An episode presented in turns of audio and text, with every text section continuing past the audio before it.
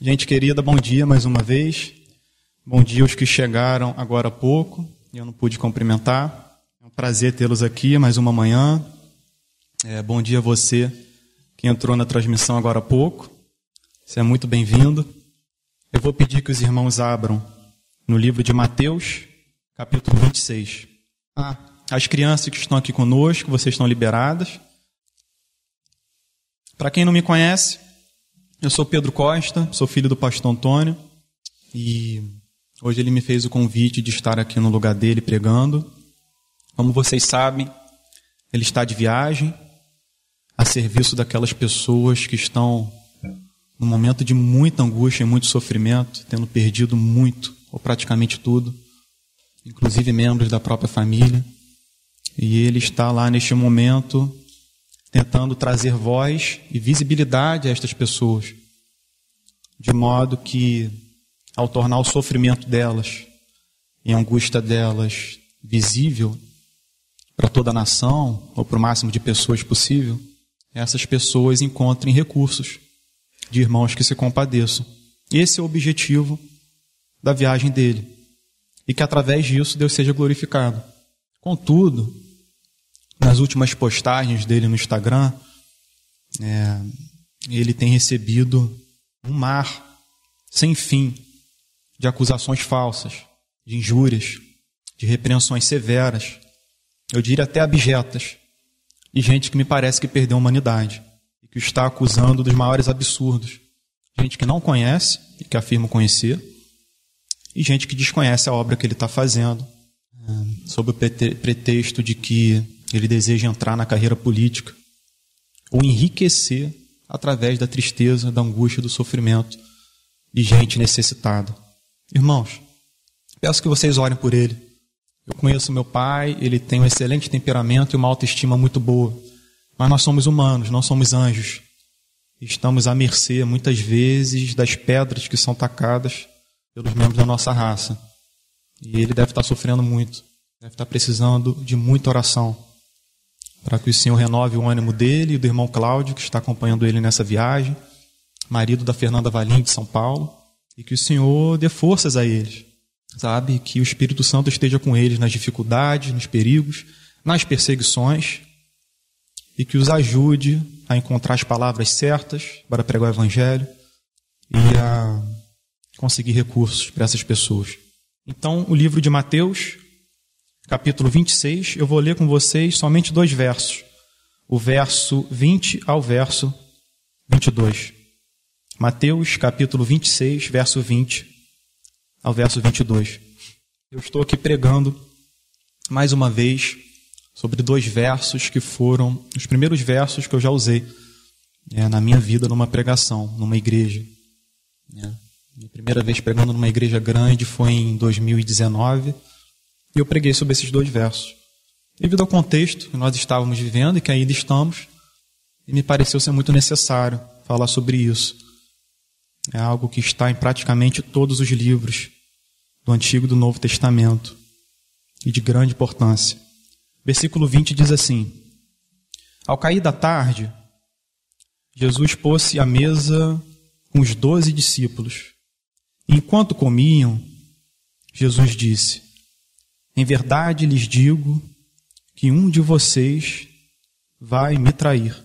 E eles, muito entristecidos, começaram um por um a perguntar-lhe: Por acaso seria eu? Senhor, eu consigo imaginar até as lágrimas nos olhos de alguns deles ao fazer essa pergunta. Que declaração! Eles fizeram essa pergunta porque eles não tinham a mínima ideia de quem era o traidor.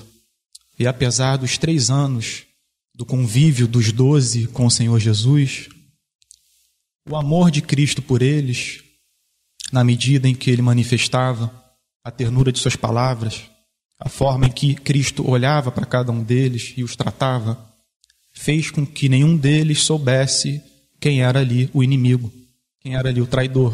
Por quê? Porque Cristo, irmãos, ele deu evidências ao longo de sua vida, do mais profundo amor pelos seus maiores inimigos.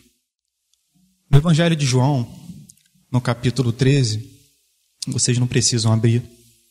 Nós temos esta mesma narrativa sendo contada por João. Perdão, eu não falei para os irmãos sentarem. O pessoal se sentou agora. E quando o apóstolo João vai contar esse relato, ele descreve que Cristo se angustiou antes de fazer essa declaração. Ele diz que Cristo se angustiou em espírito. Provavelmente ele viu a feição de Cristo se tornando mais triste. Ele viu a sua voz talvez um pouco mais embarcada, o seu olhar um pouco mais pesado. E ele pensou: meu Senhor está muito angustiado. O que será que ele vai dizer? Cristo diz que ele haveria de ser traído, como nós lemos agora. Simão Pedro olha para o apóstolo João, que estava próximo de Jesus, e faz um sinal para que Jesus perguntasse quem era o traidor. Eles não tinham a mínima ideia. João, sendo o discípulo amado e entendendo que tinha liberdade por causa da ternura com a qual seu Senhor o tratava, de reclinar sobre seu peito. A maioria deles tinha temor em uma série de ocasiões do Senhor Jesus, como por exemplo quando ele parou os ventos e o mar, demonstrando que ele tinha total autoridade sobre a matéria e a natureza. Eles ficaram cheios de medo. Mas com o passar do tempo, com o passar dos anos, João entendeu que essa soberania era doce e que esse ser, que era absolutamente poderoso e que tinha nas nossas mãos a sua vida, o amava. Então João reclina sobre seu peito, pergunta a Cristo quem era o traidor, e Cristo, surpreendentemente, diz para João que, ele, que seria aquele a quem ele haveria de entregar o pedaço de pão molhado. Jesus entrega o pedaço de pão molhado a Judas. João toma conhecimento de quem era o traidor. E depois que Judas sai, após Cristo ter dito o que você tem para fazer, faça-o depressa. Quando Judas sai, Cristo declara: agora foi glorificado o Filho do Homem. E Deus foi glorificado nele. Por que ele disse isso? Irmãos, o Senhor, ele demonstrou ter glorificado o nome do seu Pai e de nunca o ter desonrado em toda a sua vida. Mas quando você trata com amor alguém que haveria de ferir o seu coração, de trair a sua lealdade, de rejeitar e ignorar todos os três anos o seu mais profundo afeto, ternura e compaixão, isso é um motivo muito grande do nome de Deus ser glorificado. E Cristo, ao permitir que Judas fosse, mesmo detendo todo o poder, ele permite que o traidor vá ao permitir que Judas fosse, ele fez com que a sua entrega à cruz estivesse completamente selada. Pois depois dali Judas o venderia por 30 moedas de prata aos fariseus, moedas das quais pouco tempo depois ele jogaria no chão, tomado de profundo remorso, posteriormente dando cabo da própria vida. Cristo sabia o que ele haveria de passar dentro de pouco tempo no jardim do Getsemane. Ele sabia o sofrimento que ele ia padecer naquele lugar e das tentações do diabo que cairiam sobre ele. Ali nós temos o relato de que ele foi tentado. E provavelmente o diabo pode ter feito perguntas, perguntas perversas ao Senhor Jesus. Como, por exemplo, olha ao redor, todos te abandonaram. Você está nesse jardim sozinho e os seus três discípulos mais chegados estão dormindo. Onde está o seu Deus? Onde estão seus amigos? Do que adiantou amá-los por três anos? e honrar o seu pai. Dentro de pouco tempo os soldados chegarão. O traidor o beijará na sua face.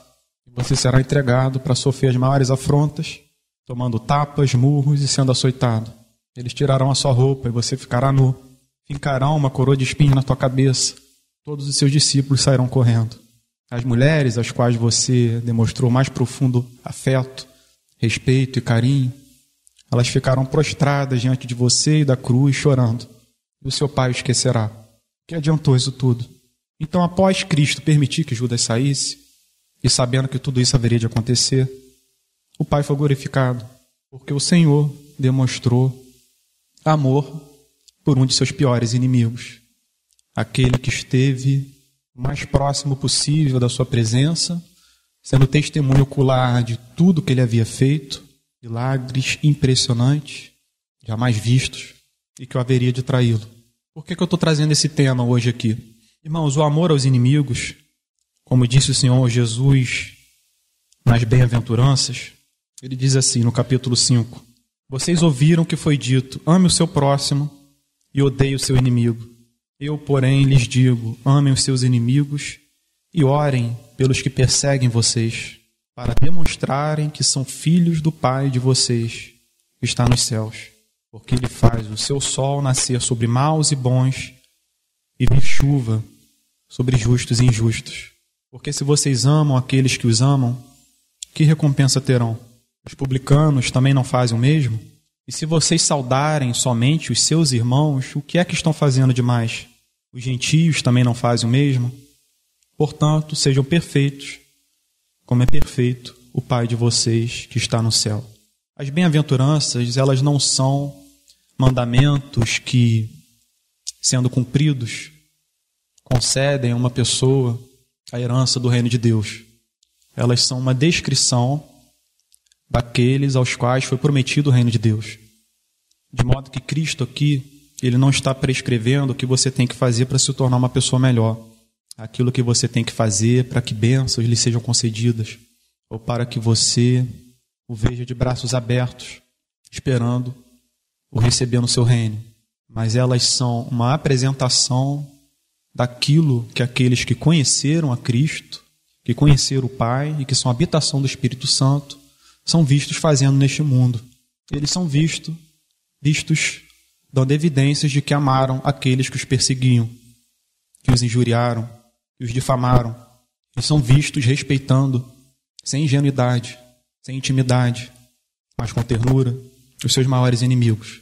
Irmãos, todos nós temos falhado nisso nos últimos anos.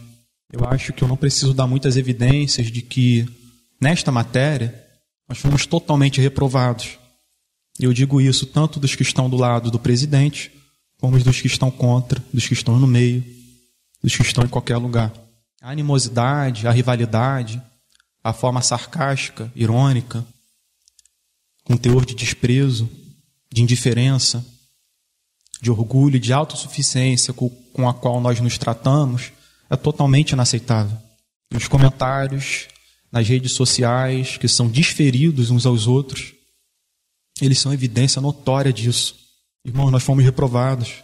Deus não se agrada disso. E se nós pensamos que na nossa luta pela justiça ou por estarmos do lado certo, ela justifica essa atitude, nós estamos totalmente enganados. Nós poderíamos muito bem rasgar algumas páginas desse livro para que elas não, elas não nos viessem à lembrança. E se alguém disser que é muito difícil amar os inimigos, eu poderia apresentar alguns servos de Deus que, ao rejeitar a sua própria força, ao não confiar em si mesmos e a tomar cuidado com o próprio coração e com o orgulho que habitava nele, confiaram totalmente em Deus e foram vistos dando evidências do mais profundo amor aos seus inimigos. Pense em José, por exemplo.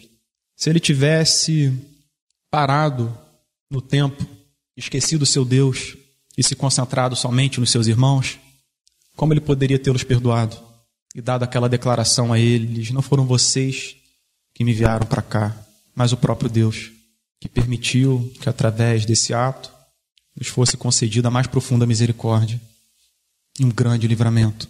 Ele abraça todos os irmãos, chorando no pescoço de cada um deles, especialmente no de Benjamim, seu irmão mais novo, caçula de todos, ao qual ele mais amava. José amou seus inimigos, irmãos, e os perdoou. O que dizer de Moisés? Depois de ter demonstrado o mais profundo amor e carinho pelos membros do seu povo, ele retorna a pedido de Deus ao Egito, vindo do deserto. E através de sua mão, Deus opera grandiosos milagres. E Moisés permanece fixo até o fim, enfrentando a fúria do Faraó, até que o povo fosse liberto. O povo é liberto, o mar vermelho é aberto, eles atravessam para o deserto. E imediatamente começa a se insurgir contra Moisés. Eles dizem que ele não era digno, que todos tinham a preeminência, assim como Moisés, que ele não deveria ser o único líder. Eles dizem que Deus os havia abandonado, que Moisés era lento demais. Fizeram rebeliões contra ele. Eles instigaram o ânimo do povo hebreu contra Moisés, ao ponto dele permanecer só, sem amigos, tendo que aturar todo esse peso. E quando o Senhor demonstra que queria destruir o povo e trazer um juízo sobre todo o povo hebreu, Moisés ora por eles e diz: Mas o Senhor é um Deus misericordioso. Como assim o Senhor, o Senhor destruirá? Irmãos, Moisés não mudou aquilo que Deus já havia estabelecido que queria fazer. Mas através desse diálogo, o Senhor revelou, revelou na conduta do teu servo o mais profundo amor pelos seus maiores inimigos e deu exemplo para nós. Pensem nos profetas. Pensem em Jeremias. De todos os profetas, o ministério mais mal sucedido foi o de Jeremias. A Bíblia diz que ninguém ouviu sua palavra, que todos o rejeitaram, o perseguiram, o atacaram. Ele foi pregado no tronco, lançaram ele num poço. E quando Deus disse que haveria de destruir o povo, Jeremias ora por eles. Jeremias fez aquilo que está prescrito em Mateus capítulo 5 que eu li para vocês, séculos antes de ter sido escrito. Por quê?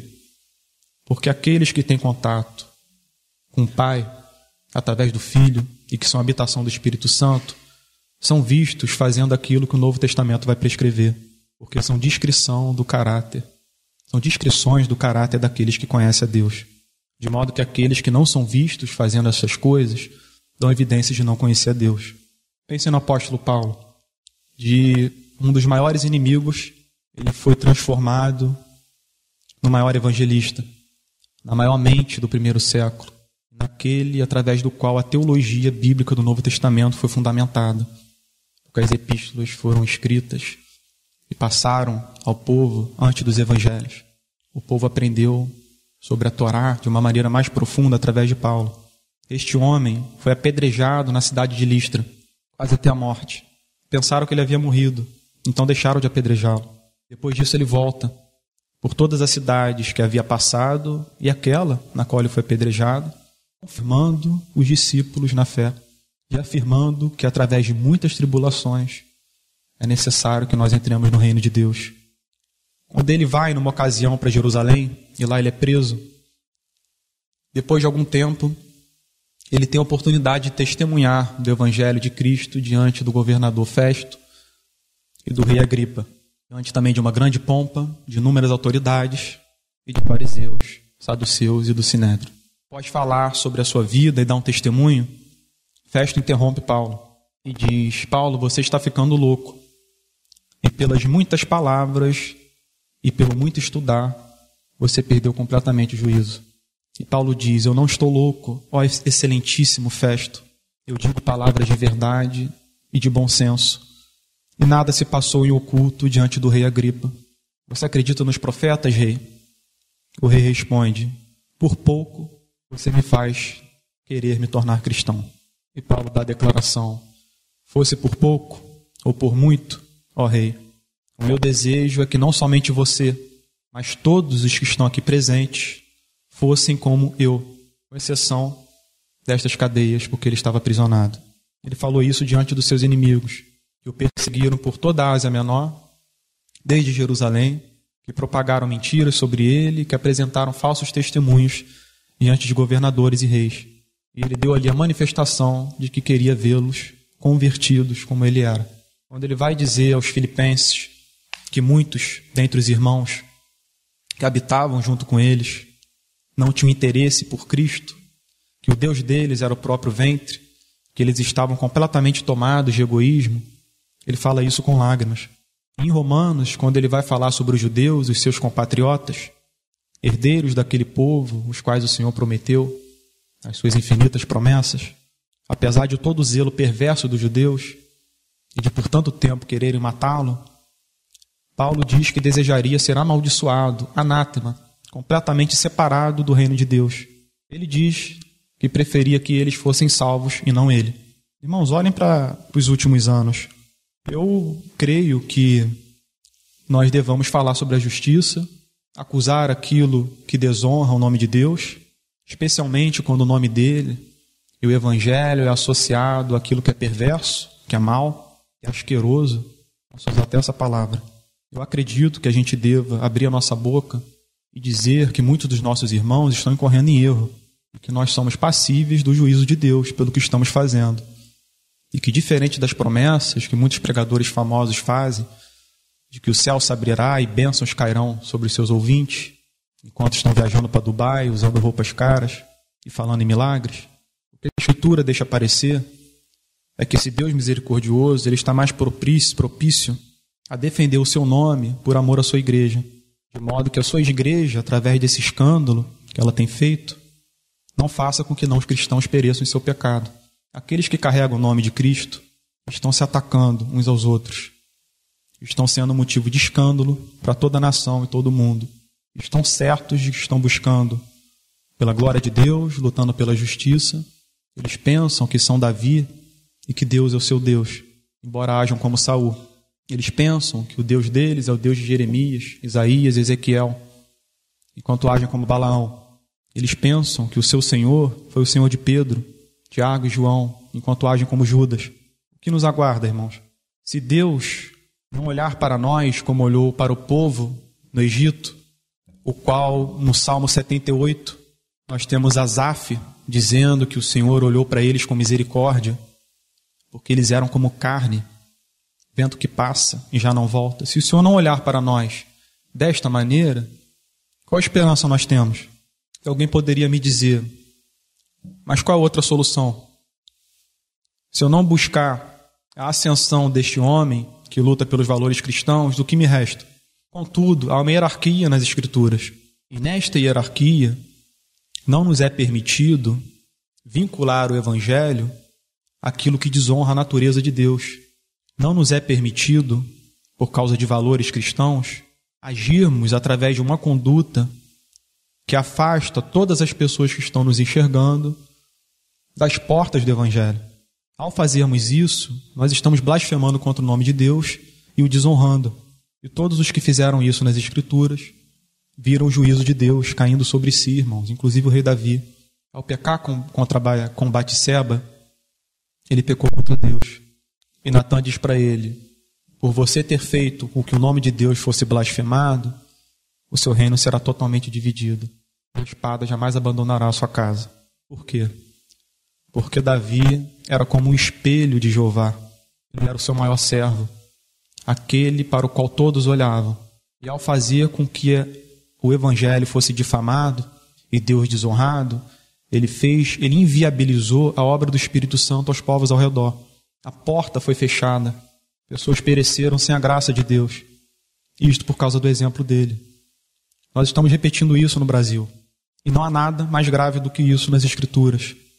Estes foram aqueles aos quais o Senhor Jesus se dirigiu com a maior frequência e com a maior veemência. Você não vê acusando políticos, filósofos, existiam os milhares no seu tempo, atacando governadores, imperadores, embora falasse uma vez ou outra sobre isso, mas você os vê falando sobre fariseus, sobre escribas, sobre sacerdotes e sumos sacerdotes, sobre rabinos. Por quê?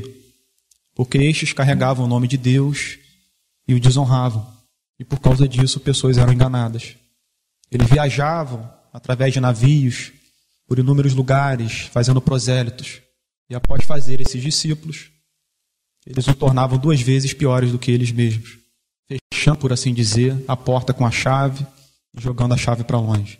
Jesus falou sobre eles durante todo o seu ministério. Nós não temos direito de vincularmos a glória de Cristo aquilo que pode afastar almas do contato com Ele. Porque os que estão de fora olham para essa briga na qual poucos estão dando bom exemplo, pouquíssimos, e dizem: eles são um bando de loucos. Que Deus é esse? Que evangelho é esse? Então você vê em ascensão todo tipo de filosofia, de ideologia, de religião, enquanto o evangelho é completamente envergonhado. Irmãos, Deus tem uma contenda com a nossa nação. Essa contenda envolve isso, envolve a violência, envolve a morte. Essa terra é banhada por sangue todos os dias. E provavelmente o Brasil é o lugar onde mais se mata seres humanos no planeta, especialmente o Rio de Janeiro. E a opressão, a política perversa, tudo isso é digno do juízo de Deus. Mas isso, especialmente, foi o motivo especial do seu juízo no Antigo e no Novo Testamento. O juízo caiu tanto sobre o povo, que desonrou o seu nome, tanto quanto os fariseus no primeiro século. Alguém poderia me perguntar, mas eu não tenho encontrado forças para agir dessa maneira, Pedro. Não tem a mínima chance. Eu não tenho conseguido dar um bom exemplo. Eu tenho discutido com pessoas na internet. Eu sei que outros devem ver e devem provavelmente se afastar do Evangelho. Não há nada belo no que eu tenho feito, atraente. Provavelmente pessoas não veem beleza nisso. Irmãos, esse pensamento é o princípio de tudo. O que eu prego a vocês, eu prego a mim mesmo todos os dias. Pedro, cuidado. Cuidado com o orgulho. Cuidado com a sua luta pela justiça, que você pensa ser maior e melhor do que tudo. O que importa é o teu comportamento, são os frutos que vão aparecer na tua vida. Você precisa agir de uma forma que os de fora olhem e deem graças ao Deus que eles nem conhecem, simplesmente porque eles estão vendo um comportamento que não existe.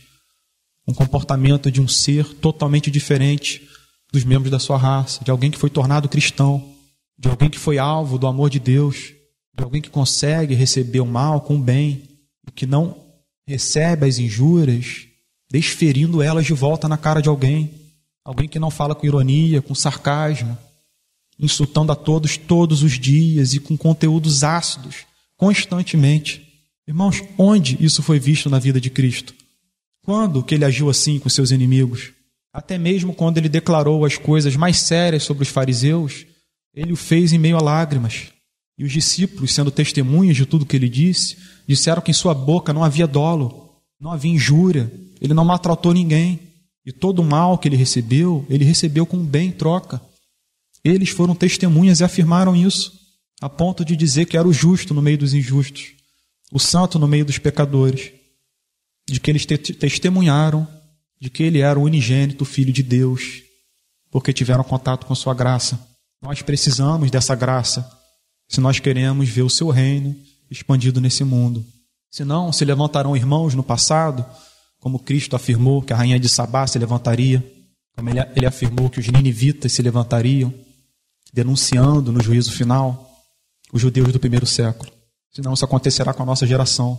Pessoas do passado que viveram períodos de perseguição, de inimizade, de divisão, não se deixaram levar para os opostos, mas ficaram no meio, porque o Evangelho se encontra no meio. E amaram os seus inimigos e deram o seu sangue pelo Evangelho. E estas pessoas se levantarão e dirão que nós falhamos, que nós perdemos a Escritura e o espírito cristão de vista, e que exaltamos a justiça, os valores cristãos e a ideia que nós fazemos da glória de Deus lá nas alturas enquanto seu nome era envergonhado. Deve ter muita gente agora me assistindo e dizendo: coitado, não sabe de nada, esquerdista, comunista, completamente cego. Eu tenho total convicção do que eu disse a vocês e eu morreria por essa palavra. Eu tenho certeza de que Deus tem uma contenda com o nosso povo, de que as bênçãos que falsos profetas prometem são mentiras, não se cumprirão, até que haja um grande arrependimento na igreja brasileira um grande arrependimento. Se o Espírito Santo não constranger com o amor de Cristo os mais de 40 milhões de pessoas que professam o seu nome, ele pode retirar o seu espírito de nós. Enquanto a ira, ira, a maledicência, a cobiça, a inveja, o ciúme crescerão. E a humildade, a mansidão, o domínio próprio, a alegria, a paz, a bondade, a fidelidade, a benignidade desaparecerão de vista. E por isso a gente deveria cair de joelho, porque não é uma vida digna de ser vivida a vida que não possui esses frutos do Espírito Santo. Se nós queremos ser felizes, ver os nossos filhos crescendo no Evangelho, educá-los com as Sagradas Escrituras, vemos a nossa família recebendo do alto as bênçãos de Deus, nossas casas sendo transformadas, as igrejas se enchendo de gente cheia do Espírito Santo, nós precisamos olhar para o nosso coração e reconhecer que a gente tem falhado e pedir que Deus olhe com misericórdia, que Deus derrame do seu amor, olhe para nós com favor, lembrando de que a nossa vida dura muito pouco e de que fora da videira nós somos galhos secos que não servem para nada, irmãos, não servem para nada. Eu vou pedir para o irmão Márcio fazer uma oração para a gente terminar essa mensagem. Ela foi um pouquinho mais curta, a pedido do meu pai. Pedir para o Márcio orar por convicção de pecado, por arrependimento, por aquilo que irmãos e irmãs no período da reforma tanto enfatizavam, um coração contrito, um espírito manso.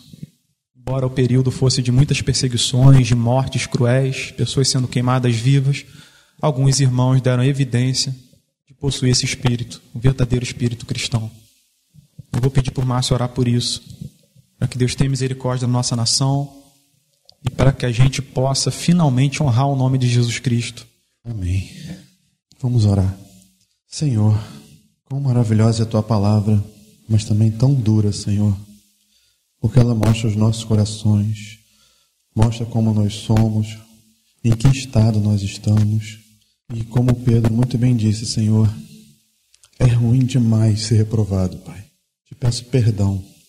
Te pedimos perdão, Senhor, por não conseguirmos amar assim como tu nos amou, assim como tu nos ensinaste, Senhor, por colocarmos as nossas vocações, os nossos anseios, os nossos desejos, os nossos planos, a nossa justiça própria acima de ti, Senhor. Que nada tenha a ver com o teu evangelho, que nada tenha a ver com a tua graciosa obra em nossas vidas. Senhor, ajuda-nos, ó Pai. Ajuda-nos a termos a consciência de que, graças ao Senhor, o teu amor não falha em nossas vidas. Ajuda-nos a amarmos nossos, o próximo, Senhor, amar os nossos inimigos, ó Pai. Sendo até uma palavra difícil de dizer para termos inimigos, mas aqueles que desagradam, que não convergem com nossos pensamentos, com as nossas atitudes, as nossas ações, que nós possamos, ó Deus, em Teu nome, retribuir o mal com amor, retribuir, Senhor, as ofensas com palavras de bênção. Retira da nossa boca, do nosso coração, todo o sarcasmo, Senhor, toda ira, todo espírito de contenda, Senhor, toda provocação, que nós sejamos tardios em responder, Senhor, em nos irarmos, mas sejamos prontos a amar, pronto a abraçar o próximo, mesmo que esse próximo não seja tão próximo, Senhor. Que tu possa vir sobre nós, Senhor, não como juízo, Jesus, mas venha como o intercessor junto ao Pai. Obrigado pelo teu sacrifício na cruz, que ele tenha validade efetiva em nossas vidas. Que a nossa igreja, Senhor, possa ser um farol que ilumina, que aponta para ti. E não, Senhor, centro de contendas, cada um puxando para um lado, cada um decidindo o que é melhor, quando na verdade tu já apontaste o que é certo e o que é o melhor, Senhor. Que nós possamos voltar e olharmos para ti, Senhor. Ajuda-nos a nossa ignorância, ajuda-nos, Senhor, na nossa cegueira e que nós possamos, ó Deus, honrar verdadeiro o teu nome, verdadeiramente o teu nome, Senhor. Que esse é o grande propósito das nossas vidas. Glorificar a ti, glorificar ao Pai e te peço, Espírito Santo, traz discernimento, traz discernimento para não te envergonharmos, ó Deus. Por favor, em nome de Jesus. Amém. Nós vamos agora para o momento de ofertas. O irmão PP vai conduzir esse momento. Depois nós vamos ter alguns avisos, né? Mais uma música. Bom dia, pessoal.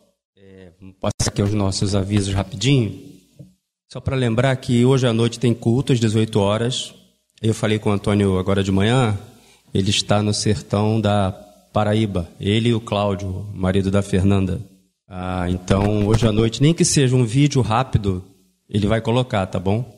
Para falar da, da viagem, ou se ele conseguir espaço lá, trazer uma mensagem para nós, tá? Dessa viagem. É, é como Pedro disse, né? Estranho, porque é uma viagem missionária, né? Eu estranho muito que uma viagem missionária seja motivo de crítica, porque é estranho para mim. Não há nenhum ganho. Não sei se vocês viram um vídeo que o Antônio colocou, que era de um lugar onde tinha um monte de porcos inchados, mortos, afogados. Eu estava vendo o vídeo pensando no cheiro daquilo, depois daquela chuva, aquilo tudo seco, aqueles porcos todos assim. Cara, uma cena assim deprimente. E ele conversando com as pessoas, assim, eu estranho muito que é, ou então, dentro do que o Pedro pregou, né, é muito do espírito que, infelizmente, está nos corações. Né? Você vê mal onde não há. Às vezes na internet você fala uma palavra simples assim, comentário, que na sua, no seu coração é só um comentário, uma bobagem. Cara, às vezes as pessoas reagem, parece que você fez uma ofensa, alguma coisa assim, sabe, muito grave que tem a ver muito mais em revelar o coração dela, da pessoa, como diz o Freud, né? Quando o Pedro fala do Paulo, é muito mais o coração do Pedro que está exposto do que o do Paulo, né? Então, algumas coisas assim que a pessoa perde noção. Então, eu estranho, né? Ou não deveria estranhar, mas ainda estranho que uma viagem tão abençoadora para a igreja, para o evangelho, seja motivo de uh, tanta incompreensão. Mas para mim fica sempre a palavra do Senhor Jesus, né? Eu te glorifiquei na terra, consumando a obra que tu me deste para fazer. E Jesus não foi compreendido. Então, a ideia não é buscar compreensão exatamente. Bom seria se assim fosse, mas é glorificar o nome do Senhor acima de tudo, é, sem animosidade, sem fazer nada que não seja para a glória de Deus. Então, hoje à noite, às 18 horas, o Antônio vai colocar um vídeo, vai dar uma palavra, mas vai ter culto, tá? E os cultos são aqui na ABI, né? domingo de manhã, o nosso grande encontro às 10. Às 18 horas também no canal de YouTube do Antônio.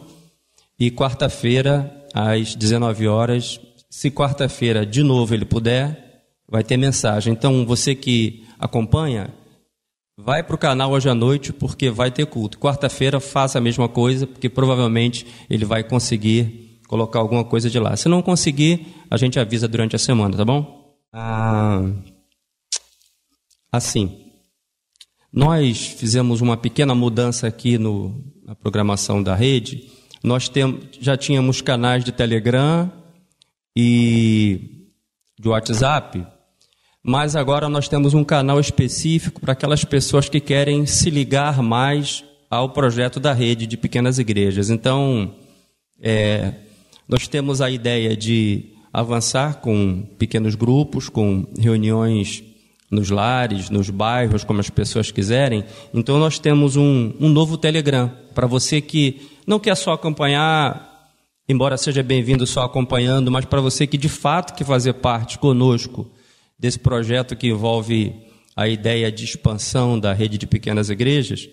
Eu vou passar aqui, está no boletim, mas só para você saber, é um Telegram que é o seguinte: a linha de transmissão é 21 98 373 9874. Está no boletim, você manda uma mensagem, é a rede de transmissão da rede, e aí você vai receber um link para entrar no grupo de Telegram que nós estamos formando para pequenos grupos em cidades, em bairros, em lugares onde as pessoas puderem se reunir, tá bom? Então dá uma olhadinha no boletim, todo mundo recebeu, tem boletim digital também, e você entra aí no, no Telegram. Nós temos uma livraria que está funcionando ali fora, para quem quiser adquirir livro, pedir. É, nos ajuda aqui, né? No pagamento disso tudo. E abençoa com boa literatura, boa teologia, tá bom? Então, quem quiser ali fora, depois conhece a nossa livraria. Ah, eu trouxe esse papel aqui que você em casa não vai ver, mas quem está aqui vai poder ver, que é o do, documento básico de entrada do CNPJ, tá, gente? É porque a gente está sempre falando do CNPJ, o que, que acontece? Nós temos esse processo que não depende de nós, então nós já cumprimos todas as exigências que nos fizeram para a saída do CNPJ. Aí o que, que aconteceu essa semana? Fizeram outra exigência. Então, e às vezes a exigência é assim, muito interessante, assim faça uma outra assinatura que você já fez, né? É, essa folha não ficou boa. Aí você tem que somente copiar, fazer xerox ou imprimir uma folha. Essa semana foi a questão de uma folha que aparentemente não ficou boa. Mas para dizer, a gente já tem o documento de entrada, mas olha, irmãos, ore porque a nossa luta não é contra carne nem sangue, é contra principados e potestades e contra a Receita Federal. Tô brincando. Porque no, realmente, irmãos, olha um negócio assim que quem tem cabelos arranca, viu? Acho que foi por isso que o Antônio pediu que eu cuidasse disso. Porque, cara, vou te dizer, em nome de Jesus, tem um demônio nisso. Porque a gente cumpre, assina. É, eu já abri firme outros cartórios para ver se adianta, né? Mas não está indo. Então, assim, orem para que, por favor, eles não peçam mais nada. É, e é para a igreja, né, de Jesus, né, irmãos? É para a nossa organização melhor. Mas eu queria dizer para vocês que a gente, assim, está de fato trabalhando, mas não é por nossa conta. Assim, tudo que nós, tudo que nos é pedido, nós fazemos, nós entregamos, Mas sei lá, acho que entra lá uma legião no coração de alguém lá na hora que diz: ah, essa vírgula aqui, não gostei, tá bom, mas tá aqui, nós demos aí, temos o documento de entrada já. Agora, esperar em Deus que isso é, se resolva. E por causa disso, enquanto isso, só por causa disso, é que nós estamos fazendo o ofertório pedindo que você ainda faça por meio do Pix. Nós temos aqui o Pix, que é o o Ronan vai botar na, na tela, né, Ronan? Ah, pera, vocês têm que cantar, né? Ih, caramba. Quer que eu cante? Não, melhor não, né? Desculpa, gente, foi mal. É. Então, assim, 864-759-167-49 é o nosso Pix, está aí na telinha para você. Você pode também cooperar aqui no gasofilácio, no jeito tradicional, né? Tem gente que não abre mão disso, né? Tem gente que não aceita nem a maquininha, porque não é de Deus, né? De Deus é só colocar, então você pode fazer isso. Ou fazer com a maquininha, o Emerson. Tá com a maquininha, Emerson? Tá não. Tá com a Laura. Pode pegar com ela aí. Então, a gente vai fazer o nosso ofertório. Você pode pedir aí, ofertar aqui a maquininha do Emerson ou fazer pelo Pix, tá bom? Eu acho que eu já já falei de tudo, tá bom? Agora o pessoal vai cantar, né? Aí é para eu sair para vocês cantarem. Tá bom. Obrigado, gente. Quem quiser receber aí o, o, a, o envelope, peça. Quem quiser com a maquininha ficar lá atrás. E quem quiser fazer pelo Pix, faça, tá bom? Eles vão cantar, depois eu volto aí. Deus abençoe. Senhor, em nome de Jesus, te agradecemos pela oferta que recebemos de Ti. Não há da nossa parte, Senhor, nenhuma espécie de busca de justiça pessoal. Sim, é a gratidão que nos faz cooperar com a tua obra. Cooperar para que o teu reino avance, Senhor. Nos dá sabedoria para usar esses recursos, para que por meio deles, Senhor, o teu reino avance, a igreja avance, Senhor, e que seja ah, para que o próximo seja amado também por meio daquilo que nós podemos oferecer de melhoria, de socorro, e até de pão para alimento para muita gente, Senhor. Nos ajuda a viver esse tipo de evangelho que te glorifica em nome de Jesus. Amém. Obrigado. Irmãos, estamos terminando aqui o culto. Agradeço a presença de todos, vocês que nos acompanharam em casa. É, reforço mais uma vez o pedido de orações pelo meu pai, pelo pastor Antônio, para que ele também volte com segurança da viagem. É, e que ela abra portas também, né? É, isso pode acontecer, de portas serem abertas e de muita coisa boa vir dessa viagem que ele fez com o Cláudio. Quinta-feira ele está de volta, no domingo que vem ele estará aqui pregando, pela graça de Deus. E citando aqui o último verso de 2 Coríntios, como o apóstolo Paulo gostava de dizer, que a graça do Senhor Jesus Cristo, o amor de Deus o Pai e as ternas comunhão, comunhão do Espírito Santo seja com cada um de vós, irmãos. Seja comigo, pela graça de Deus, e com todos os irmãos espalhados pela terra. Amém. Deus abençoe.